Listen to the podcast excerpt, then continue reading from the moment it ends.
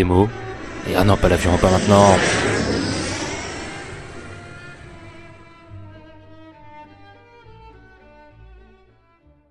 Bonjour à toutes et à tous et bienvenue dans le deuxième épisode de Démo et Débat. Et oui, déjà le deuxième épisode, comme le temps passe vite. Démo et Débat, c'est le podcast qui critique vos livres. En effet, tous les mois, avec mes chroniqueurs, nous analysons les livres tirés au sort parmi ceux que vous nous avez proposés. Pour nous envoyer vos propositions, c'est très simple. Il faut envoyer une liste à podcastdmed.gmail.com podcastdmed.gmail.com Pas de limite, ni dans le choix des livres, ni dans le nombre. Soyez inventifs et partagez les livres que vous avez aimés, que vous avez détestés, qui vous donnent envie, ou simplement pour le plaisir de mettre nos chroniqueurs à l'épreuve. Suite au tirage au sort euh, du mois dernier, le programme d'aujourd'hui est donc placé sous le signe de la peste, de la guerre et de la bonne humeur, puisque nous parlerons des tambours de la pluie d'Ismaël Kadaré, de la peste d'Albert Camus et de l'art de voler d'Antonio Altariba au texte et Hakim au dessin. Et pour parler de ces deux livres, j'accueille Louis et Esther. Louis, bonjour. Bonjour Mehdi. Esther, comment vas-tu? Ça va bien Mehdi, et toi? Ça va très bien. Et avant de passer aux critiques, c'est le moment désormais traditionnel après deux numéros du mot du mois. Esther, veux-tu bien commencer? Oui, moi j'ai choisi le mot enthousiasme, qui veut dire émotion extraordinaire de l'âme, qui pousse à des actes de courage et de dévouement, et c'est intéressant parce que c'est dérivé du grec entheos, possédé par un dieu. Voilà. Très bien. Louis, ton mot? Alors moi c'est le mot fatite. Alors ça s'écrit P-H-A-T-I-T-E. Alors c'est un mot que vous avez sûrement oublié après l'émission parce qu'il ne sert pas à grand chose en soi, mais pourtant on le pratique tous les jours. Tu le pratiques tous les jours, Mehdi, puisque je vais lire la définition en linguistique. Cela désigne le fait d'utiliser certaines expressions ou mots permettant de s'assurer que le message passe bien, pour vérifier que le circuit fonctionne. Donc pour attirer l'attention de l'interlocuteur ou s'assurer qu'on le qu'il ne relâche pas son attention. Comme quand toi, Mehdi, tu vas tu te décides, après un tunnel de trois minutes où tu parles, à nous interpeller pour savoir si on sera bien réveillé. Et je, je terminerai en disant que selon certains linguistes, euh, ce terme permet en fait euh, d'éviter les défaillances euh, verbales pour que s'installe la gêne ou le silence en plaçant des anecdotes ou des bons Le mots. malaise. D'accord. Le malaise. J'essaierai d'employer des fatites aujourd'hui, Louis. Merci à toi. Et mon mot sera bailler. B-A-Y-E-R qui signifie bouche bée et qui n'est utilisé maintenant que dans l'expression bailler aux corneilles, qui signifie revasser, perdre son temps en regardant l'air niaisement. Est-ce que tu es en train de dire que bailler aux corneilles ne s'écrit pas comme comme bailler C'est un message que je fais passer à nos auditeurs, en effet. Merci. Esther. Et maintenant que les mots sont passés, on va passer aux critiques. 800 pages de trop, C'est si bon. 15 chapitres pourris. C'est extra. C'est extra. C'est extra.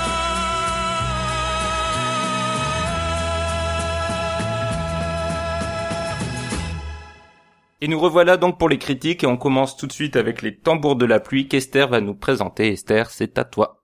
Oui, alors, Les Tambours de la pluie, donc c'est un roman d'Ismaël Kadaré qui est un petit peu la star littéraire de l'Albanie. Il a publié des poèmes, des romans, traduits et publiés en nombreux pays. Et ce qui est bien, c'est que non content d'être albanais, il parle de l'Albanie et de son histoire. Et là, donc, c'est bien le cas, puisqu'en fait, Les Tambours de la pluie, donc ça a été écrit en 1970, ça raconte comment l'Albanie, donc qui était au XVe siècle sous le joug de l'Empire ottoman, s'est révoltée et a tenu tête pendant une trentaine d'années au sultan Murat, puis à son fils Mehmed II, et à leur gigantesque armée de l'époque, siège après siège.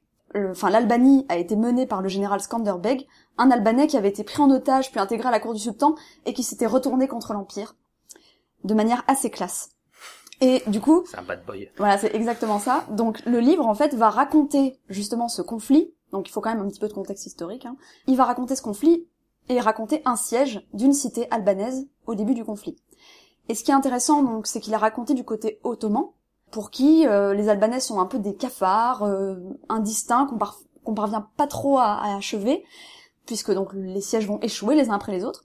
Et l'histoire est centrée autour de quelques personnages, donc euh, surtout Celebi, qui est le chroniqueur, qui est chargé de raconter euh, ce qui est censé être une épique victoire et qui va être un formidable fiasco. Mais il y a aussi Sarouja, l'ingénieur qui fabrique les canons, l'intendant en chef, Sadedine le poète, etc. Et bien sûr le Pacha Toursun, donc qui est le chef des armées. Et la vision côté albanais, elle est retransmise par une voix anonyme, donc il y a des incises un petit peu dans l'histoire, et c'est une voix anonyme, donc qui, et on devine que c'est celle d'un des soldats qui garde la forteresse. Et c'est juste Euh, quelques pages, ça. C'est oui, vraiment ça. un ça. petit morceau du livre. Donc c'est un albanais, mais c'est raconté du côté de l'ennemi. Et, euh, et du coup, moi j'ai vraiment beaucoup aimé euh, ce, ce roman. D'abord parce que euh, c'est une leçon par l'exemple de stratégie militaire, puisqu'en fait les, les, les Turcs vont enchaîner plein de tactiques différentes pour essayer de prendre la citadelle, qui vont lamentablement échouer les unes après les autres. Et donc on voit comment les décisions sont prises et comment euh, les Albanais essaient d'anticiper, etc. Euh, c'est une tragédie, puisque on sait dès le début par l'introduction que ça va être un échec, donc c'est un peu le, la chronique d'un échec annoncé, et c'est un peu jouissif, parce que comme on est du côté des méchants, hein, présenté par les Albanais, on contemple un petit peu la déconfiture, surtout que l'auteur présente régulièrement certains personnages ou situations comme comiques. Donc par exemple, euh, l'architecte qui s'exprime uniquement en collant des mots ou des concepts les uns aux autres sans faire de phrases. Donc personne ne le comprend pendant le conseil militaire. Ou alors euh, l'islam qui est présenté de manière un petit peu ridicule et grandiloquente, etc. Et j'ai beaucoup aimé aussi parce que euh, ça reste un documentaire, c'est-à-dire que en gros c'est un peu le livre tout ce que vous vous êtes toujours demandé ou pas sur les sièges de l'armée ottomane au XVe siècle. C'est un peu ça, c'est un petit peu ça l'idée, quoi. Comment on fait concrètement pour organiser une rave party pareille et un petit peu les coulisses pas très propres de la guerre, donc euh, les luttes de pouvoir entre les chefs, les cours, des prix, des ventes, des femmes capturées à l'ennemi, euh, les soldats qui se prostituent pour acheter euh, leurs captives, etc. Et ça reste une tragédie parce que finalement c'est la guerre, les gens souffrent, ils meurent, et on dit que l'histoire va se répéter et que finalement l'histoire n'est qu'un enchaînement de... Enfin le message c'est que l'histoire n'est qu'un enchaînement de guerres euh, sanglantes et que les décisions sont absurdes et frustrantes notamment grâce à l'astrologie qui a une grande place dans les décisions militaires dans le livre. Voilà pour un petit peu euh, mon, point de vue et c'est aussi poétique. Euh, le langage est- est très poétique, il y a beaucoup d'images. Et, euh, enfin voilà, j'ai trouvé ça exotique, instructif. Et... Et justement pour euh, pour parler du, du langage, moi j'ai été assez surpris de de la sobriété de de la plume. Je trouve que en effet il fait une véritable chronique, une description du siège, parfois une description presque clinique, assez froide de la façon dont, dont ça se passe. Il y a quelques passages qui sont très onériques, mais c'est surtout quand il parle justement du chroniqueur qui est en train de rédiger au milieu des combats euh, son récit qui se veut le plus épique possible. Et je trouve très intéressant ce que fait Cadaret du contraste entre euh, cette chronique euh, du chroniqueur qui se veut majestueuse et le livre en lui-même qui ne l'est pas, qui est très euh, derrière les hommes, qui décrit les, petites actions, le quotidien des soldats, le quotidien des prises de décision dans les tentes, et qui ne part pas dans des grandes envolées lyriques. Et je trouve que c'est l'un des points forts de ce livre qui est vraiment sublime, et je trouve en effet cette utilisation de la langue très intéressante. Euh, Mais d'ailleurs, le côté euh, sobre, même, ça se retrouve dans dans les moments assez tragiques. Alors, on va pas euh, raconter les détails. No euh, spoil. pas no spoil, comme on dit. Mais euh, il y a des moments euh, où clairement on, on angoisse pour les personnages, puisqu'il y a des moments, voilà, c'est assez dur.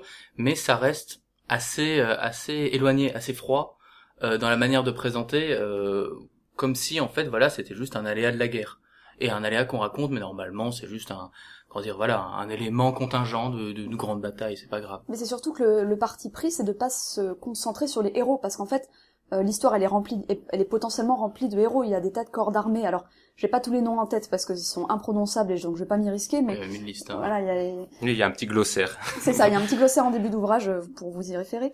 Mais il y a, voilà, il y a, il y a tout des, il y a, il y a des tas de corps de soldats qui sont potentiellement remplis d'actions épiques, mais on suit aucun soldat sur le champ de bataille. On suit que les chefs qui sont en arrière-plan et qui voient juste si les canons fonctionnent ou si les gens se font tuer ou pas. Trop Euh, à droite, Oui, trop à gauche. On l'a refait. C'est nos On- soldats, ça. On a tué 100 personnes chez nous. Et à côté de ça, il y a le héros albanais, c'est euh, Skanderbeg, qui euh, euh, est donc euh, fait- prend partie, enfin fait, fait partie de la de la bataille. Et c'est pareil, c'est pas du tout focalisé sur lui. Il est toujours une espèce d'ombre à distance menaçante, mais ça s'attarde pas du tout sur ses hauts faits. C'est vraiment une histoire qui est un peu pitoyable et, euh, et basée sur euh, sur ce qu'il y a de, de terriblement banal dans les conflits. Et c'est assez incroyable ce qu'il fait de, de ce personnage de Skanderbeg justement, qui est donc le héros albanais, qui n'est pas euh, dans le siège, qui, qui s'est échappé de la ville avant qu'il y ait le combat pour pouvoir mener euh, des rafles euh, de l'extérieur et pouvoir protéger les, les villages aux alentours. Et en effet, c'est un nom qui revient dans tout le livre parce qu'il terrorise les Turcs, parce que c'est le seul espoir des, des Albanais. Et ça devient un mythe, un fantôme qui qu'on ne voit jamais, qu'on ne voit vraiment jamais dans l'action, qu'on peut deviner, qu'on laisse euh, croire qu'il est là parfois. Ça se trouve, il était jamais là, on n'en sait rien. Et c'est assez fort d'avoir réussi à, à, faire comprendre au, lecteur toute la part de, peur, de mythologie, de, superstition qu'il y a chez les soldats et à quel point c'est important d'avoir des symboles, d'avoir des images quand on mène une guerre pour pouvoir euh, euh, soutenir les troupes moralement ou au contraire pour pouvoir faire peur aux ennemis. Oui, voilà, moi j'ai en, tête cette image du chroniqueur qui se demande si, euh, enfin, qui qui voit les, les hommes qui se font verser du pétrole en feu sur la tête au bas des murailles euh, être transformés en torches et courir, et se demander si, euh, enfin, il aimerait les, les appeler papillons en feu, mais est-ce que papillons ça reflète leur souffrance et leur statut de soldat, et du coup il décide de les appeler papillons de la chandelle sacrée. Voilà, donc il y a une vraie recherche poétique autour du sacrifice de ces pauvres gars, de ces pauvres gars qui qui ont juste été payés trois francs six sous pour ensuite euh, espérer se payer une femme à violer. Enfin, c'est merveilleux tout ça. D'ailleurs, tout le monde se fout de la gueule du chroniqueur pendant tout le livre. en fait.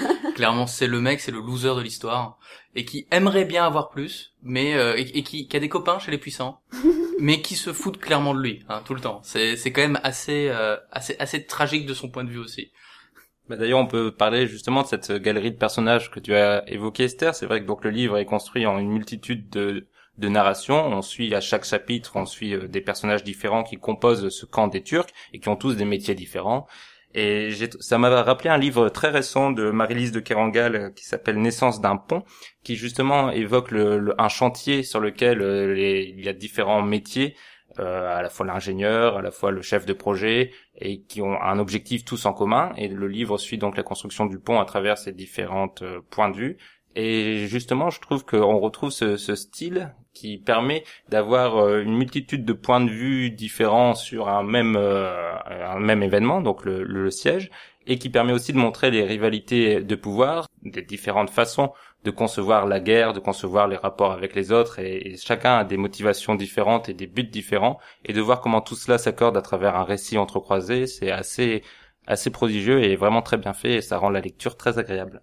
Est-ce que tu es en train de dire que qu'un siège, c'est simplement un projet qui doit être conduit? Mais oui, c'est ce que c'est c'est un peu ce que montre le livre, c'est que le, la façon dont le siège est mené est un peu décrite à la façon d'un projet euh, à- dans lequel chacun a une tâche particulière. L'intendant en chef qui doit compter le nombre de nourritures qui doit arriver et être sûr que chaque soldat a bien mangé le, le résume parfaitement parce que chacun a sa place et on n'est pas là pour mener une bataille euh, en, en sortant son épée et en leur entourant tout le monde. Une guerre ça s'organise, un siège ça s'organise et, c'est ce que montre aussi le, le livre. Mais d'ailleurs, euh, euh, moi, la seule chose que j'aurais un petit peu à, à- à reprocher au livre, c'est que il y a des fois un rythme qui tombe, c'est-à-dire qu'on rentre dans la bataille et en fait on reste dans cette espèce de de d'attente lancinante de qu'il y en ait un des deux qui lâche et du coup ça ça se ressent aussi sur la lecture mais bon après ça véhicule aussi l'idée que un siège au fond c'est super chiant voilà c'est quand même beaucoup d'attente répétitif. euh, de la boue euh, on, on est on est entassé dans des tentes à rien foutre enfin c'est compliqué quoi Et euh, par contre, je je trouve que le livre se lit très très vite. Enfin, il se lit bien, notamment grâce à cette succession de chapitres très courts qui rend le, le rythme très dense et très rapide. Et comme on a dit, la langue est très sobre et permet justement donc de, une certaine fluidité dans le style qui se lit très facilement. Donc c'est vraiment un livre que je conseillerais même à ceux qui sont un peu effrayés par les gros pavés. Celui-là se lit très bien. Et en plus, il y a du suspense. Alors justement, je voulais vous en parler parce que donc il y a une introduction qui explique le contexte historique et euh, qui, pour les incultes comme moi en histoire, euh, fait découvrir aussi le- la fin. C'est-à-dire qu'on sait que les Ottomans gagnent à la fin. Ah, tu Et- savais pas? Ben non, non, non, je Ah, savais c'est pas. Je connaissais même pas. euh, J'ai oublié son nom d'ailleurs. Le, le héros albanais. L'Albanie, oui. Non, le héros albanais. Je connaissais l'Albanie, mais je connaissais pas l'histoire de l'Albanie. Et donc je me demandais, est-ce que il y aurait pas eu plus de suspense à parce que le livre n'en parle pas finalement. Au début du livre, on ne sait pas comment ça va se terminer. Est-ce que le livre n'aurait pas gagné à nous laisser dans l'ignorance du, du sort de la cité ou parce que le, le suspense est quand même présent même en sachant ce qui va arriver. Le suspense est là et on se dit qu'est-ce qui va se passer, comment ils vont réussir à à déjouer toutes ces attaques turques, mais est-ce qu'on n'aurait pas gagné à ne pas savoir du tout? Bah, je pense pas parce que, bah déjà, ils vont résister 30 ans quand même. C'est pas, c'est pas rien. Donc là, c'est le pro, c'est un des premiers Oui. sièges. Donc ça veut dire qu'ils ont quand même 30 ans où ils se sont dit, oh là là, on a quand même résisté devant la plus grosse armée du continent. C'est quand même la classe totale. Mais aussi, euh, comme tu parlais de contexte historique, il faut souligner le, comment dire, le l'aspect un peu idéologique euh, d'Ismaël Kadaré, c'est que même si c'était pas forcément un énorme copain de la dictature albanaise, euh, c'était quand même l'auteur reconnu comme étant la figure de proue euh, de la dictature euh, communiste de l'époque. Et euh, ce livre était un peu une sorte de est, un peu une sorte de rappel de la grandeur de l'Albanie face à tous les ennemis qui ont essayé de l'envahir et qui qui ont donné tout ce qui était euh, possible pour l'envahir. En fait, c'est euh, c'est une tentative de mettre en parallèle l'Albanie face à l'URSS. Donc directement poser les bases en disant de toute façon c'est nous qui gagnons. Oui. Il y a une, une sorte de, de parti pris idéologique. Oui. Et un fatalisme de, de l'impossibilité de faire tomber cette, cette Albanie. Oui, je, je comprends en effet ce point de vue. Et Esther, est-ce que tu as un extrait à nous lire? Oui, j'en ai même deux. Parfait. Alors, euh, donc le premier, c'est donc euh, les chèques, euh, donc chefs religieux, qui haranguent les soldats pour essayer de les, de les, voilà, de les monter contre les Albanais, et ils disent la chose suivante Nous enseignerons le Saint Coran à ces rebelles maudits, crie un chèque. Sur leur terre bosselée comme le dos d'un démon, nous élèverons les minarets sanctifiés par Allah. Du haut de ces tours, au crépuscule, la voix de nos muezzines tombera sur leur tête mal dégrossie, tel un hachiche qui s'empare de l'esprit. Nous ferons en sorte que ces infidèles se prosternent cinq fois par jour en direction de la Mecque. Nous envelopperons leur tête malade et agitée dans l'apaisant turban de l'islam. Voilà, je pense que si j'étais Bon. un soldat, ça m'aurait vraiment beaucoup parlé. Et donc la deuxième, qui reflète un petit peu l'absurdité de tout, euh, de, tout ce qui peut se passer dans le camp. En fait, à un moment, il y a deux espions euh, qui se font capturer parce qu'ils espionnent les canons qui sont un peu les armes euh, emblématiques des Turcs. Ils se font capturer et ils doivent être exécutés. Et ils sont emmenés sur le chemin de l'exécution et Sarouja, donc qui est l'ingénieur en charge des canons, dit qu'en fait, ils sont probablement pas coupables. Et il dit non, répliqua Sarouja, ce n'est pas vrai. Il y a vingt ans, moi aussi comme eux, je regardais avec admiration de derrière la clôture d'une fonderie le grand Saran Ali couler ses pièces. Et aujourd'hui, ces garçons-là ne sont pas plus des espions que je ne l'étais alors.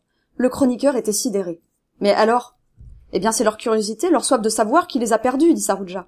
Bien sûr, je pourrais les sauver tous deux, mais j'ai trop mal à la gorge aujourd'hui. Bien, merci Esther pour ces extraits qui donnent un petit aperçu du livre qu'on vous recommande donc tous autour de cette table. Et on peut passer au deuxième morceau, et quel morceau, puisque nous allons parler de La peste d'Albert Camus. Et c'est donc moi qui vais vous faire la présentation de ce livre d'Albert Camus. Donc La peste a été écrit pendant la Deuxième Guerre mondiale et publié en 1947. Ce roman raconte la propagation de l'épidémie dans la ville d'Oran. Le récit s'articule autour de plusieurs sources de témoignages décrites par le narrateur dès le début du roman. Évidemment, si de nombreuses grilles de lecture sont possibles, la plus courante est celle explicitée par la suite par l'auteur lui-même et l'analogie entre la peste et le fascisme. La ville d'Oran est en effet progressivement envahie par cette maladie meurtrière qui bouleverse le quotidien de ses habitants. Et c'est aux habitants et à leurs réactions que Camus s'intéresse surtout. Que faire de la peste? Comment vivre avec elle? À travers les portraits qu'il dresse, Camus montre surtout les différentes réactions face à un fléau commun et insoutenable. À travers des dialogues souvent magnifiques, il montre à quel point la peste interroge l'humanité elle-même. Et plus que la peste, c'est la séparation et l'exil qui est au cœur du livre, car la peste brise les liens entre les individus, à la fois ceux qui sont enfermés dans la ville, qui sont séparés d'un être cher, mais même au sein de la ville où les liens sociaux et les événements collectifs sont progressivement abandonnés. Le personnage principal, Rieux, est un docteur pragmatique qui cherche avant tout à combattre la peste au jour le jour, sans s'en remettre aux grands sentiments comme l'héroïsme, ni au refuge spirituel. C'est à ce personnage que le lecteur s'identifie, et c'est lui qui véhicule principalement la pensée de Camus, une pensée qui se compose plus d'incertitudes et de doutes que de certitudes tranchées, une pensée résolument optimiste dans l'homme, compris dans toute sa complexité, et c'est pour ça que c'est un livre que j'affectionne particulièrement, car il brosse avec une justesse qui n'appartient qu'à Camus le portrait d'homme simple confronté au mal.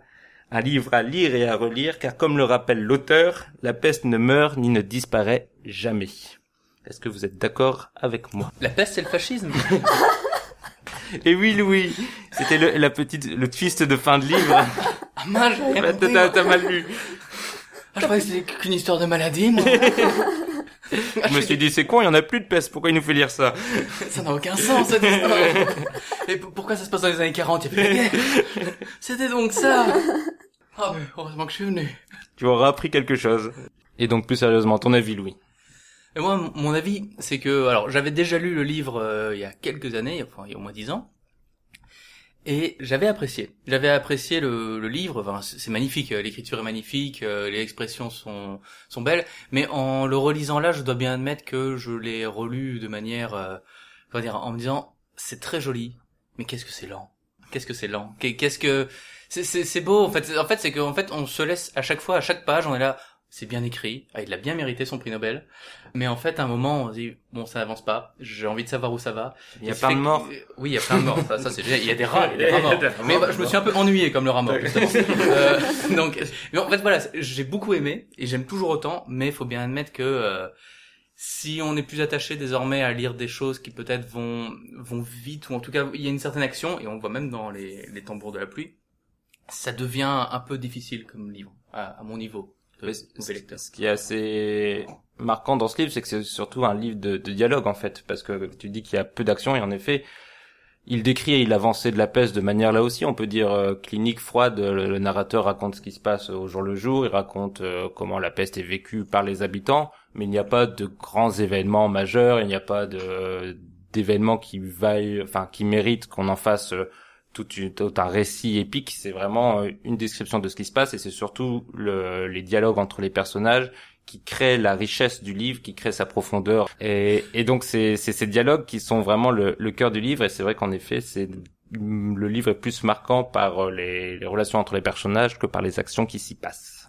Mais justement, moi, sur les personnages, le petit souci que j'ai eu, c'est que euh, je les ai trouvés assez étranges. Enfin, y a, euh, à, à part le docteur Rieux, qui est un personnage assez humain et qu'on, on comprend hein, les enfin, on comprend ses motivations de médecin, etc. J'ai, parfois eu du mal à comprendre quelles étaient les motivations des personnages, où ils allaient. Ils ressemblaient plutôt à des sortes d'allégories. Alors, ça rejoint peut-être l'objectif de base de Camus, mais ça fait que euh, euh, effectivement on, on suit moins facilement peut-être le, le récit parce que les personnages ont des dynamiques qui peut-être nous échappent. Par exemple, le personnage de Tarou, euh, il m'a posé problème parce que à la fin, ça devient euh, le, le grand poteau euh, de, euh, de Rieux. Best friend forever. voilà, c'est ça. Euh, le, le mec que personne ne veut voir mourir, qui est super, enfin qui est, qui est noble et tout ça. Alors qu'au début, euh, j'arrivais vraiment pas à comprendre qui c'était. Je voyais Mhm. pas que- que- qu'est-ce que c'est, qu'est-ce que c'est que ce mec bizarre qui écrit des carnets sur tout et n'importe quoi. Enfin, c'était vraiment étrange pour moi. Oui, moi là où je, là où je te rejoindrais, c'était surtout sur le personnage de Cotard qui, en effet, semble la figure du collabo en fait, C'est le seul qui accepte euh, le mal, qui s'en réjouit non parce qu'il est méchant, mais parce qu'il en profite immédiatement et que c'est le seul dont la situation s'améliore grâce à la peste. Et c'est vrai que c'est un personnage qui semble un peu rentrer au forceps dans le récit parce qu'on s'imagine mal quelqu'un être aussi heureux dans une période de peste alors qu'on s'imaginait beaucoup plus des personnes être heureux en période de d'occupation euh, lors de la Seconde Guerre mondiale. Et dans la construction du livre, parce que moi aussi, donc c'est la deuxième fois que je le lis et j'a- j'avais un souvenir assez frais de ce qui se passait. Je me souviens surtout de la révélation finale. On va peut-être pas la dire, mais elle est pas non plus extraordinaire. Sur la personnalité du narrateur qui est tue au début du récit et donc qui est ré- révélé vraiment à la dernière page, je crois. Oui. Et là, ça m'a posé un peu de soucis parce qu'en le sachant d'avance cette révélation, j'ai lu pendant tout le roman à chaque fois les tics de d'écriture pour pas révéler qui est le narrateur. Parce qu'à chaque fois c'est le narrateur se permet de dire qu'il a retrouvé ça là et que c'est pour ça qu'il a le témoignage d'un tel ou euh, comme le narrateur le verra plus tard par lui-même parce qu'il sera mais sans dire qui c'est. Et je trouvais ça un peu artificiel en fait à la relecture. Je pense qu'à la première lecture ça ne m'avait pas choqué parce que je savais pas que ça ferait l'objet d'une révélation. Mais cette fois-ci, à la seconde lecture, en sachant ce qui allait se passer à la fin, j'avais j'ai un peu tiqué sur certaines formulations qui me semblaient un peu maladroites et qui détonnaient dans un récit au style si soutenu. Oui, en fait, c'est un peu un, le twist de fin, c'est un peu une sorte de, de twist auquel on s'attendait pas et que même en fait quand on, quand on le sait, on fait ah d'accord. Oui, Voilà. voilà, C'est- ah ah il y a une deuxième lecture. il y a un deuxième niveau. Ah je voilà. le relirai mais- dans dix ans. c'est ça. Et j'aurais oublié. Et J'en ferai une critique dans un podcast. mais oui, mais, mais en, ça apporte quelque chose puisqu'en fait ça euh, place le, le personnage de Rieux, qui en fait est peut-être le personnage qui est le plus à rapprocher de Camus dans cette Oui, manière euh, d'être extérieur au récit, euh, d'avoir un- une description objective. Alors c'est une description presque médicale euh, au début, puisque comme il est médecin, c'est d'aut- d'autant mieux, mais qui est en fait une description à la Camus, c'est-à-dire euh, dans tout ce qui est euh, l'absurde, euh, du- de quelqu'un qui en parle sans véritablement avoir l'impression qu'il s'implique dedans. Euh, donc c'est vrai que bon bah en fait ça fait confirmer que le narrateur Camus est le est le docteur.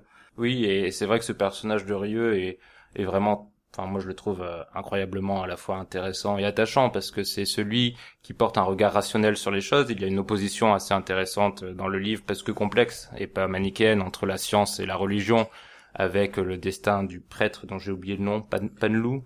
Panlou, qui euh, au début euh, du récit euh, considère que la peste est méritée parce que les, humains ont, ont péché et que c'est une rétribution divine, euh, le discours courant, et qui s'interroge sur cette notion, notamment dans des discussions là aussi sublimes avec Ryu sur sur l'innocence parce qu'il y a tout un passage Rieux, pardon, pas Ryu, Rieux, parce qu'il y a un passage euh, euh, sur la mort d'un enfant qui fait euh, comprendre au narrateur et au prêtre euh, l'absurdité de la peste. Comment peut-on euh, euh, accepter quelque chose qui fait souffrir à ce point des âmes innocentes? Et c'est l'un des combats majeurs d'ailleurs de Camus, euh, la lutte contre la mort absurde, la lutte contre la peine de mort. Il y a aussi un passage dans le livre contre la peine de mort. Et le suicide. C'est pour ça que Cotard, c'est oui. vraiment le, le mec à détester par Oui, excellence. c'est ça. Donc oui, sur la, la valeur de, de la vie humaine, de chaque vie humaine, et sur la nécessité de, de combattre le mal et de s'engager contre contre la peste et donc a fortiori contre le fascisme. C'est le véritable message du livre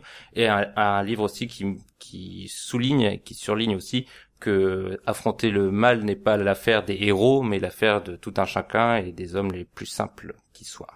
Et le fait qu'on n'a pas le choix, en fait, enfin que, en théorie, euh, si on se laisse aller à, à, à, à l'élan un peu vital, euh, on finit par combattre ce, ce type de dynamique. Bon après, ce qui m'a, en fait, on sent qu'effectivement il y a une volonté parfois de rappeler qu'on parle d'une épidémie, avec euh, des moments un petit peu dégoûtants. Et, euh, Des a bubons Tu parles des bubons Oh, c'est pas dégoûtant Stop. les boubons. Non, je- non, arrêtez, arrêtez.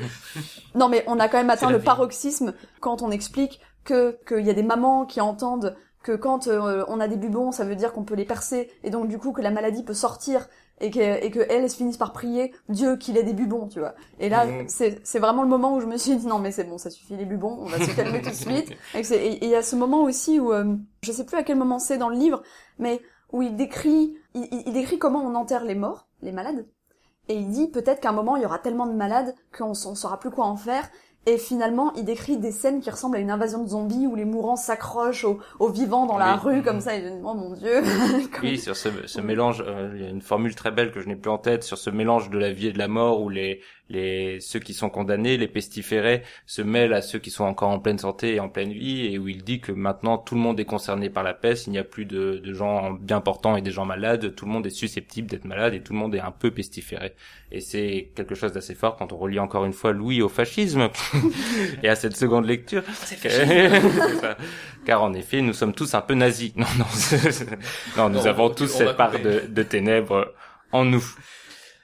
D'autres euh, réflexions? Oui, une petite dernière. euh, les fonctionnaires euh, ne sont pr- prennent assez cher finalement dans ce dans, dans ce livre. Si on se souvient du parcours du journaliste là, donc c'est Rambert, hein, Oui, Rambert, Rambert. euh, qui tente de sortir de la ville par tous les moyens et qui donc va plaider sa cause dans la préfecture, les mairies, tous les services, et où en fait on a un tableau des moyens des fonctionnaires pour éviter de faire en- de, de faire ce que veut l'usager finalement. Et, euh, et, et cette espèce de d'administration qui se rassure elle-même qu'elle fait son travail alors qu'en fait c'est complètement insuffisant et qu'elle entasse quand même des cadavres dans un tramway pour les emmener au four crématoire, c'est assez euh, c'est assez croustillant. Oui, et pour euh, il y a aussi un moment où ils, entassent, euh, ils sont débordés par les morts, ils les, ils les entassent tous dans des fosses, et il y a un dialogue euh, croustillant entre euh, deux personnages, puisque la- l'un des deux dit de mémoire, hein, c'est, euh, donc c'est peut-être pas ça du tout, dit euh, ah euh, maintenant euh, c'est bien, c'est bien organisé, euh, l'administration gère bien les choses, c'est plus comme euh, au Moyen Âge euh, quand euh, on entassait tout n'importe comment, et l'autre lui répond oui c'est vrai maintenant nos morts ont chacun une fiche, c'est beau le progrès. Exactement. et je trouve ça, j'ai- beaucoup ri. Donc euh, si tout le monde euh, a fini, Limite, Ah, J'aurais peut-être une toute dernière anecdote Vas-y. que j'ai trouvée sur Wikipédia parce que j'ai essayé de me, me cultiver sur le livre. c'est bien dit. En fait, et c'est là que j'ai appris qu'il y avait un lien avec le fascisme. euh, et, mais juste, euh, c'était Roland Barthes qui euh, avait un peu critiqué euh, ceux qui disaient que l'assimilation au fascisme euh, était évidente, en disant que c'était trop facile, il fallait aller plus loin, etc. Et c'est assez drôle puisque Camus lui a répondu en lui disant non mec, c'est le fascisme. Oui, c'est ça. Va pas plus loin. Oui, arrête, arrête. Clairement, stop, arrête-toi, calme-toi. Et je trouve ça très très drôle. Oui, c'est vrai que c'est marrant. Donc je vais vous lire un petit extrait maintenant, le temps que je me saisisse de mon exemplaire. Les fléaux en effet sont une chose commune, mais on croit difficilement aux fléaux lorsqu'ils vous tombent sur la tête. Il y a eu dans le monde autant de peste que de guerre. Et pourtant, peste et guerre trouvent les gens tout aussi dépourvus. Le docteur Rieux était dépourvu, comme l'étaient nos concitoyens, et c'est ainsi qu'il faut comprendre ses hésitations. C'est ainsi qu'il faut comprendre aussi qu'il fut partagé entre l'inquiétude et la confiance. Quand une guerre éclate, les gens disent « ça ne durera pas, c'est trop bête ». Et sans doute une guerre est certainement trop bête, mais cela ne l'empêche pas de durer. La bêtise insiste toujours, et on s'en apercevrait si l'on ne pensait pas toujours à soi. Nos concitoyens à cet égard étaient comme tout le monde, ils pensaient à eux-mêmes, autrement dit ils étaient humanistes, ils ne croyaient pas au fléau. Le fléau n'est pas à la mesure de l'homme, on se dit donc que le fléau est irréel, c'est un mauvais rêve qui va passer. Mais il ne passe pas toujours, et de mauvais rêves en mauvais rêves, ce sont les hommes qui passent. Et les humanistes en premier lieu parce qu'ils n'ont pas pris leurs précautions. Nos concitoyens n'étaient pas plus coupables que d'autres, ils oubliaient d'être modestes, voilà tout, et ils pensaient que tout était encore possible pour eux, c'est qu'ils se posaient que les fléaux étaient impossibles. Ils continuaient de faire des affaires, ils préparaient des voyages et ils avaient des opinions. Comment auraient-ils pensé à la peste qui supprime l'avenir, les déplacements et les discussions? Ils se croyaient libres, et personne ne sera jamais libre tant qu'il y aura des fléaux. Et nous passons donc maintenant à la dernière critique du podcast, la critique de la BD. Il s'agit de l'art de voler et c'est Louis qui va nous la présenter. Alors, L'art de voler d'Antonio Altariba au scénario et Kim au dessin, donc euh, est sorti en France en 2011 et c'est ce qu'on appelle communément un roman graphique. Alors pour résumer l'histoire rapidement, ça part d'un fait réel, le suicide du, du père de l'auteur euh, dans sa maison de retraite à 90 ans par défenestration depuis le quatrième étage de sa maison de retraite. Donc, donc on part sur une très bonne ambiance dès la première page. Euh, et le livre en fait raconte à travers, euh, alors à travers un système que j'expliquerai après, la vie de son père. Euh, en gros, euh, l'auteur décide par ce qu'il appelle un transfert ou une transsubstantiation. Euh, C'était pas le mot du jour. Euh, donc de passer à travers son père, de prendre sa place et de raconter sa vie euh, à la première personne, tout en considérant qu'il est son fils, son père. C'est un système un peu alambiqué du début, qui a un intérêt assez limité C'est pour ce qu'a l'histoire, fait je Jésus. trouve d'ailleurs. Oui, c'est ce qu'a fait Jésus. Et à noter qu'ils s'appellent tous les deux Antonio, ça facilite le boulot. Et qui ça, Oui, voilà, c'est vrai. ouais, c'est vrai. En fait, ils y avaient pensé, c'était un travail de longue haleine sur 90 ans. L'idée, c'est que l'auteur raconte euh, la vie de son père à partir de ses témoignages écrits et oraux, et en même temps, on imagine une certaine euh, imagination pour pouvoir inventer des petits détails, mais ça permet de, de bien maintenir, c'est une euh, biographie, autobiographie. On est sur les deux registres. Le récit se découpe en quatre parties euh, qui sont en fait quatre périodes de sa vie, mais aussi quatre périodes de l'histoire de l'Espagne. Et donc, pour reprendre l'émission précédente, c'est la grande histoire dans la petite. Le- sa vie est une sorte de récit initiatique, fait d'aventures extraordinaires pour un homme assez commun, mais aussi d'échecs tout autant euh, extraordinaires, et euh, qui sont en fait à l'image de l'Espagne, puisque euh, sa vie suit euh, les grands moments de, l'histoire de l'Espagne au XXe siècle, c'est-à-dire euh, l'avènement de la République, la guerre civile, l'arrivée de la dictature.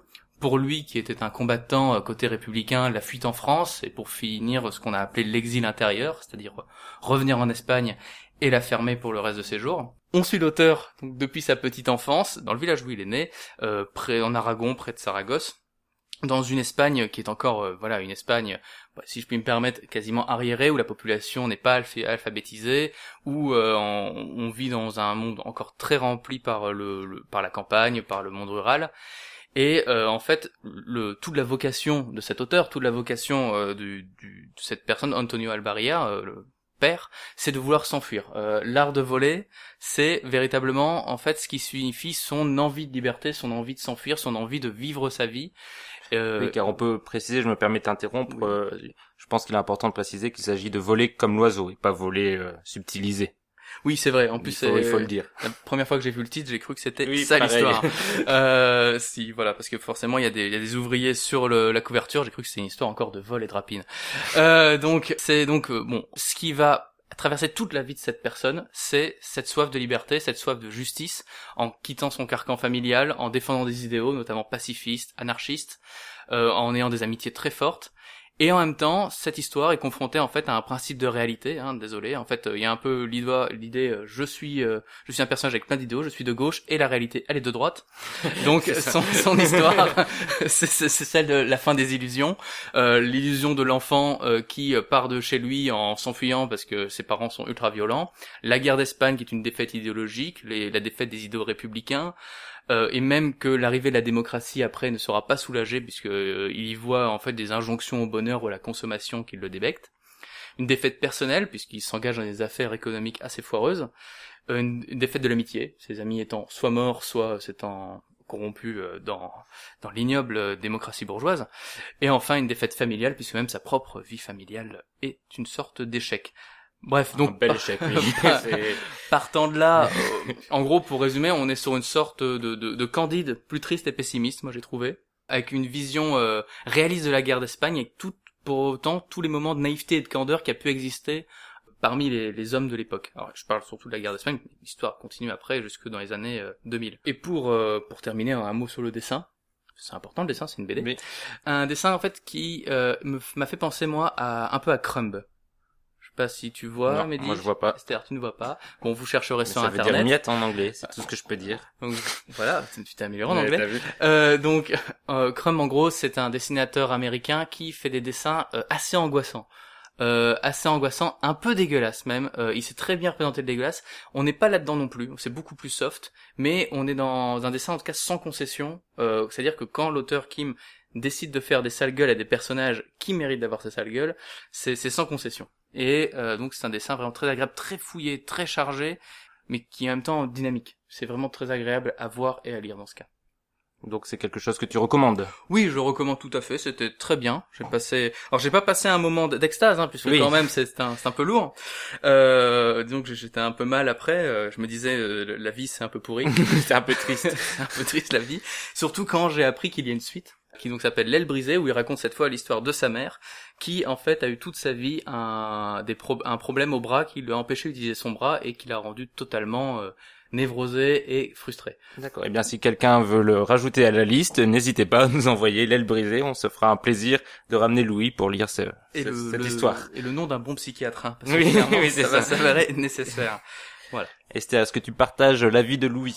Oui, je suis assez d'accord avec euh, ton analyse, euh, notamment sur le plan du dessin. Les personnages, je trouve, ressemblent à des marionnettes. Ils ont un côté caricatural euh, et un petit peu brillant, euh, comme s'ils étaient un peu des, des, pantins. Alors ça, ça, ça relie bien avec ce que tu disais sur le, le côté euh, très subissant de tout, euh, enfin de tous les, personnages.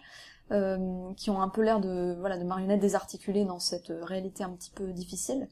Ce qui m'a un peu marqué aussi, c'est la, la tristesse des, des, des, rapports de, de l'amour euh, avec les femmes, etc. En particulier, je pense à, par exemple, dans, dans Camus, même dans l'adversité, c'est l'amour qui est au centre de tout, qui, euh, qui sauve un petit peu le, euh, la vie et le, et, et le sens qu'on lui donne. Là, euh, on- là clairement, c'est pas, c'est pas ça quoi. Et c'est vraiment, j'épouse une femme parce que on veut tous les deux travailler et réussir notre vie. Euh, finalement, ensemble, on se rend compte que euh, voilà, on s'emmerde réciproquement et que on, On, peut pas... se blairer même. voilà, c'est Oui. ça. Oui, mais au, de- voilà, au début, c'est c'est juste qu'elle elle tombe dans la bigoterie, et etc. Enfin, c'est pas possible. Que, euh, que la vie familiale est pas construite et qu'après j'ai des rapports avec les femmes compliqués, quoi. Et il y, a, y a pas de tendresse, en fait. Il y a pas Non. de... de... Il n'y a pas beaucoup d'espoir dans ce Non, livre. C'est ça. Il y a un côté tragique. En fait, ça, c'est c'est que la, la vie de cette personne est tragique, et comme était la, la vie de l'Espagne. Et en fait, c'est surtout à chaque fois que on pourrait penser qu'il prend sa vie en main, qu'il fait ce qu'il veut, qu'il enfin il vit un peu son, rêve de, liberté, de bonheur. Eh ben forcément, il y a la réalité qui revient. Et même, il y a un passage au moment où il est, il en exil en France. Il dit même c'est un peu un des, un des meilleurs moments de sa vie. Euh, il travaille dans une ferme, euh, il est accueilli. Les Français sont super sympas. D'ailleurs, un bon bon message pour les Français qui sont très sympas. L'administration française est très méchante. hein. Hein, les soldats français, ils sont pas bien. Hein, le Front populaire, pas bien. enfin, le, le- la, la fin. Euh, mais alors, mais alors, les Français, ils sont sympas. Et donc, euh, donc voilà, ça se passe très bien. Et forcément, ben, euh, les soldats français viennent le chercher parce que parce que c'est un réfugié espagnol et parce que on est en guerre et parce que Et c'était trop voilà. beau. Et c'était trop beau. C'était voilà. Donc c'est c'est un peu l'histoire d'un type à qui on n'a jamais foutu la paix. Mm. Et c'est assez triste, hein, faut bien l'admettre. Et moi, quand euh, j'ai vu le livre, quand on l'a tiré au sort le, le mois dernier, je ne connaissais absolument pas. Et j'ai vu vite fait que ça parlait de la guerre d'Espagne. Donc j'ai abordé le livre comme si ça allait être une BD documentaire sur la guerre d'Espagne, comme il y a des milliers de BD documentaires. Et en fait, bien pas du tout, comme vous l'avez dit. Euh, la guerre d'Espagne est évidemment un sujet majeur, mais c'est pas vraiment le cœur du livre. Le cœur du livre, c'est la vie de cet homme, le père de l'écrivain. Et c'est, je trouve que euh, le fils donne un regard très mélancolique et très tendre sur son père. On voit qu'il a beaucoup d'émotions par rapport à, ce père qui a eu cette vie euh, terrible et qu'il essaye de, la retranscrire. Et paradoxalement, on a l'impression qu'en fait, la, la période de la guerre d'Espagne, c'était peut-être peut-être le meilleur moment de sa vie. C'est celui où il a pu porter ses idéaux, où il a pu avoir de l'espoir, voir un débouché, être dans une avec un groupe d'amis avec qui il partageait des vraies valeurs. Et c'est après que tout se casse la figure, euh, puisque la, fin de ses illusions avec la guerre entraîne euh, la fin de, de tout ce qui pouvait amorcer son bonheur, le bonheur idéologique comme le bonheur matériel. Aucun ne l'a vraiment euh, satisfait et il s'est retrouvé seul et malheureux. Je trouve ça assez intéressant, mais c'est vrai que c'est un livre très pessimiste et c'est assez triste à lire, et euh, d'autant plus que le, le, livre est dessiné à, à hauteur d'homme. Tu parlais des dessins, c'est beaucoup de petites cases euh, toujours à hauteur d'homme. Il n'y a pas de grands paysages, on voit pas les, les terres d'Espagne, on voit pas les armées contre armées, on voit pas. C'est vraiment des petites cases qui montrent des petits événements de la vie. Donc tu disais la petite Mhm. histoire dans la grande histoire, et c'est vraiment ça. Donc on s'attache au, enfin on s'attache. Non, on s'attache pas, mais on voit les, les- la galerie de, de personnages et euh, leurs réactions, leur comportement euh, euh, tout au long des, des épreuves et des périls de la vie. Avec, avec aussi certains moments assez oniriques et métaphoriques. Oui, oui, oui, c'est vrai, on en a Euh, pas parlé. Dans Voilà. ses rêves, effectivement. De- de- il dans ses rêves, euh, alors bon, il y a des rêves très sympas avec euh, l'aigle de Franco qui vient lui crever Oui. les yeux. Très beau, très, Ouais, très bien dessiné en plus. Voilà, hein. Ces passages oniriques sont vraiment très bien réalisés. euh, enfin, il y en a plein, mais voilà, donc ils sont un peu des, des moments un peu de, de liberté justement, les Oui. moments de rêve, des moments de liberté, où euh, on ressent plus euh, ce qu'il pense. Mhm. Parce qu'en fait, on nous dit, on dit assez rarement ce qu'il pense. Le, le mec subit, il court, il s'en va, mais ce qu'il ressent euh, par rapport à tout ça, euh, il y a des moments, où- alors pas tout le temps, mais il y a des moments où on dirait presque que euh, il, il essaye de tenir sans vraiment exprimer ce qu'il ressent. Oui. En tout cas, c'est Oui. ce que j'ai eu l'impression. Moi, le petit regret que j'ai eu en lisant ce livre, c'est que finalement, euh, pour un livre très triste et euh, très pessimiste, comme on l'a déjà dit, j'ai pas été particulièrement ému et j'ai notamment parce que je ne me suis pas attaché au personnage, à part le personnage principal. Je trouve que vu qu'il embrasse une large période, toute la vie euh, de ce personnage, qu'il embrasse aussi l'histoire de l'Espagne et qu'il y a beaucoup de choses donc qui, qui, qui se passent, il, ça va très vite. Les personnages passent très vite de la, la femme aux amis, etc. Ils évoluent très vite aussi et du coup je trouve qu'on n'a pas le temps de vraiment de s'attacher à chacun des personnages et donc leur évolution, leur sort finalement m'a laissé un peu in- indifférent. J'avais plus un regard analytique sur ce qui se passait en me disant ah oui euh, tel personnage euh, c'est triste parce que ceci, mais sans re- ressentir vraiment l'émotion. Et du coup euh, pour un livre qui qui joue sur beaucoup sur la tendresse, le sentiment, la mélancolie et la tristesse de vieillir, je trouve qu'il ne transmet pas assez cette émotion euh, au lecteur. Je sais pas si vous avez le, même avis. Oui, effectivement, moi j'ai pas ressenti euh, beaucoup de euh, d'affection ou de ou de pitié pour les personnages. On est plutôt à contempler tout le mal que se font les personnages les uns les autres. Je pense notamment à c'est Elvira, c'est ça, qui parce que son mari la trompe décide de, de mettre son affaire par terre en, en, en prenant tous ses associés fort, contre lui. C'est euh, mais mais quelle horreur, mais c'est c'est monstrueux quoi. Et après le, le comptable donc qui était dans le coup de ce truc là qui voilà, enfin c'est c'est qui qui décide de se retourner contre ses associés et de, de partir avec l'argent. Enfin c'est vraiment en fait, il n'y a pas que le que, que les grands événements qui détruisent sa vie, il est entouré de personnes Oui. malveillantes Et et il n'y a pas beaucoup de modèles. Dans, Non, dans c'est ces- ça, il y a- ça. Moi, il y a juste un, un petit vieux qui m'a ému à la toute fin dans la maison de retraite, celui qui Oui. bricole tout le temps. C'est un peu la seule- le seul personnage que j'ai, je sauverais du livre avec le, le père. Mais sinon, c'est vrai que c'est un portrait assez triste de la société humaine. Un autre commentaire euh, sur ce livre? Oh non, non, mais euh, si tu veux, j'ai du Prozac. Oui, du Prozac, je veux bien. Bon, ben c'est parti. Est-ce que vous le recommandez quand même alors? Oui. Oui, oui, bien sûr, tout à fait. Mais alors, je recommande pas les trois en même temps. Hein. Oui, oui. Oui le, le programme du jour n'est peut-être pas conseillé à la suite, c'est vrai, mais on vous recommande en tout cas les trois livres qu'on a lus parce qu'on les a tous appréciés, donc euh, Les tambours de la pluie, La peste et L'art de voler. Et on va passer maintenant aux recommandations. Oui. Mais moi, je ne suis pas ainsi que certains de tes prétendus amis. Tu peux avoir confiance en moi. Aie confiance, crois en moi,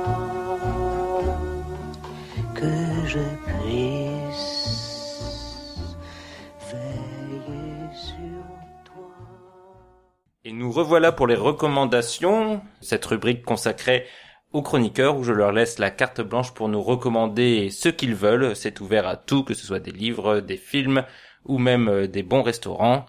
Esther, qu'est-ce que tu nous proposes? Alors moi, je conseille vivement les services libres en ligne qui sont promus et développés par l'association Framasoft. Vous n'êtes pas sans savoir qu'un certain nombre de grandes firmes essaient de mettre la main sur le web en possédant toute l'offre et, voilà et en captant toute la demande et donc les données qui vont avec.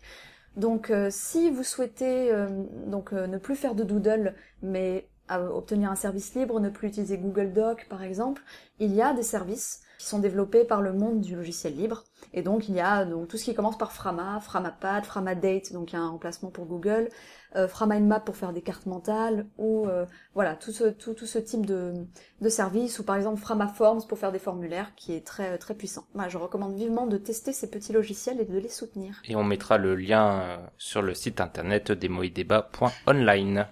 Louis, quelle est ta recommandation?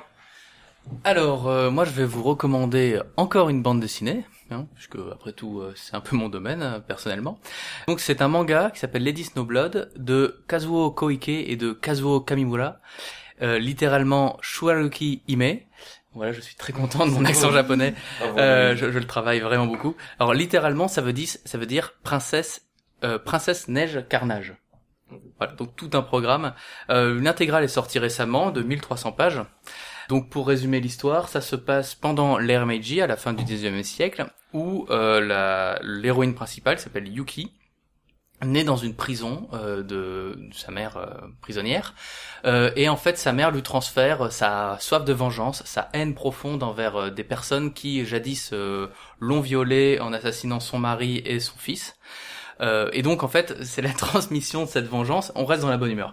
Euh, la, la transmission de cette vengeance va euh, va alimenter euh, la jeune Yuki tout au long de sa jeunesse, qui va être euh, euh, dire, qui va grandir en, en lui transmettant notamment comment devenir une, une excellente guerrière, une, une, une femme fatale, une séductrice, une, une artiste pour pouvoir mieux s'infiltrer dans certains milieux. Et donc en fait euh, l'histoire suit en grande partie euh, cette euh, soif de vengeance, cette quête euh, cette quête très sanglante et donc c'est très très très sanglant et en fait l'intérêt euh, de, de ce manga déjà bon c'est un manga qui n'est pas récent et il y a un style graphique assez intéressant qui souvent se rapproche d'es- d'estampes plus que du manga de manière euh, classique et surtout euh, en fait le manga est une des premières inspirations de Tarantino notamment pour Kill Bill D'accord. euh, non, non, dans des dans tout ce qui est euh, combat au sabre, combat euh, complètement épique, complètement exagéré. Par exemple, juste pour donner un exemple, mais faut que ça vous donne envie quand même de- d'y aller. Euh, il y a un moment toute une toute une vendetta qui se crée contre une école parce qu'ils ont l'intention de promouvoir la gymnastique suédoise. Et Yuki, elle veut défendre la gymnastique suédoise. Et ça finit dans un bain de sang. D'accord. Très bien. mais Et juste le- pour ça. Et, le- et le, précisons aussi que le, le manga est aussi long que la chronique que l'on vient d'entendre. De- de Louis. Super épais. voilà, mais c'est- voilà, 1300 pages, j'en ai lu qu'une seule, c'est bon. Très bien. Eh bien, moi je vais vous recommander une série que vous connaissez peut-être déjà, une, série- animée qui s'appelle Rick and Morty, qui est une parodie de Retour vers le futur euh, vraiment hilarante. Euh, c'est un humour assez trash, hein, donc je, je le dis pour ceux qui peuvent, qui sont facilement euh, offensés ou qui n'aiment pas les choses un peu vulgaires, mais c'est aussi très intelligent, euh, c'est bourré d'imagination, il y a une idée par seconde et c'est un rythme incroyable. C'est créé par Dan Harmon qui, petite anecdote, fait les voix de Rick et de Morty et par Justin Roiland. Euh, c'est diffusé sur Adult Swim aux États-Unis. En France, c'est sur France 4, je crois, mais c'est aussi disponible sur Netflix. Il me semble peut-être pas toutes les saisons, mais peut-être les vieilles saisons. Je crois que les responsables du service public n'ont jamais vu. euh, oui, oui, oui, je pense, oui, je sais pas. C'est à midi les zouzous. Tout... non, non, je, je plaisante. Mais donc, euh, je, dessin animé, mais voilà, c'est ça. je vous le recommande absolument. Je pense que mes chroniqueurs partagent mon avis puisqu'ils me l'ont dit hors antenne. Donc, euh, foncez dessus. C'est l'une des meilleures séries animées du moment, je pense. Oui, de très loin.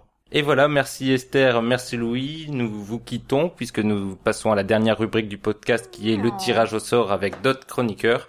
Donc je vous remercie et je vous laisse dire au revoir à vos auditeurs. Au revoir. Au revoir les auditeurs. Au revoir Mehdi. Et on se retrouve tout de suite pour le tirage au sort.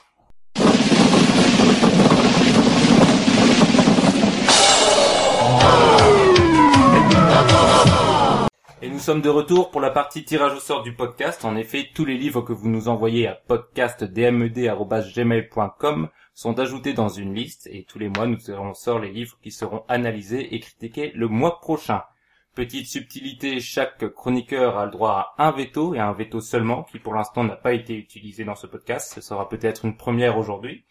Et autre subtilité que je n'avais pas énoncée la dernière fois. En cas de doublon, si plusieurs livres euh, identiques sont proposés par des personnes différentes, je laisse les doublons dans la liste. C'est-à-dire qu'un livre proposé plusieurs fois a plus de chances d'être tiré au sort.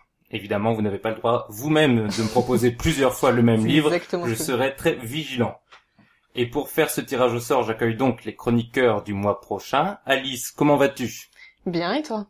Bonjour Pierre. Bonjour Mehdi. Très bien. Et nous allons donc tout de Moi suite- aussi je vais très bien. Tout le monde le sait que tu vas très bien, Pierre. Nous allons donc tout de suite lancer le tirage au sort. Vous êtes prêts? Roulement de tambour. Oui. Brrr. Le premier livre tiré au sort est un livre américain de 1996 de 571 pages. Mauvaise Et année. il s'agit de Désolation de Stephen King. Wow. Je mets donc immédiatement mon veto moi-même, puisqu'on a chroniqué un ouais Stephen King il y a deux mois, donc euh, j'ai envie de, de changer un peu. On a beaucoup d'admirateurs de Stephen King apparemment dans les auditeurs du podcast. C'était euh, Revival de Stephen King, je suis sûr Mm. que tu as écouté Ah bah bien numéro, sûr, Pierre, absolument. comme tout le monde. Oui. Comme tout le monde. Donc Je euh, me France. souviens très bien. Veto immédiat, j'ai déjà grillé mon veto. Il en reste deux. Prochain livre tiré. C'est un roman de 1927, de 224 pages. Il s'agit des Loups des steppes d'Hermann Hesse. Est-ce que ça te va, Alice? Oui, moi je connais pas, donc euh, je vais découvrir. Pierre, Moi, il m'a l'air intéressant, je vais le découvrir aussi. tu l'as déjà lu, c'est ça? Peut-être. je l'ai même proposé. quel, quel- quel tricheur Eh bien, tu as de la chance, Pierre.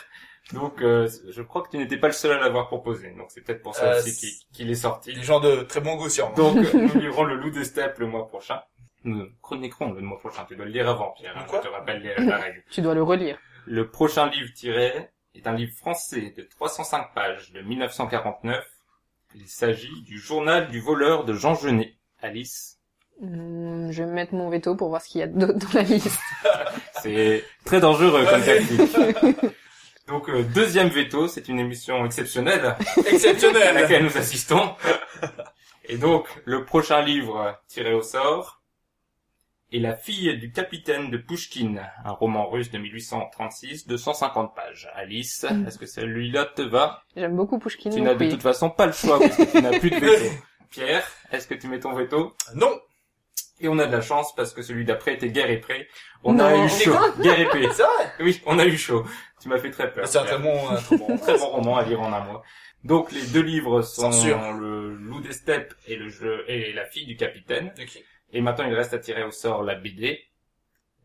La BD qui est Isadora de Julie Birman et Clément Oubrerie. Oui, j'approuve totalement. Tu approuves, Pierre? Bon. Si Alice approuve, j'approuve aussi. Je vais mettre veto pour, pour veto pour veto pour la savoir, prochaine émission, c'est pour, très bien. pour savoir ce qu'il y avait d'autre, mais bon. Eh bien, c'est validé. Donc, les trois livres que nous analyserons, Le loup des steppes d'Hermann Hesse, La fille du capitaine de Pushkin et Isadora de Julie Birman et Clément Oubrerie. Je vous dis donc euh, à dans un mois. à vous Ah, deux. dans un mois, Et Mehdi. surtout, lisez bien. Merci. Au revoir. Au revoir.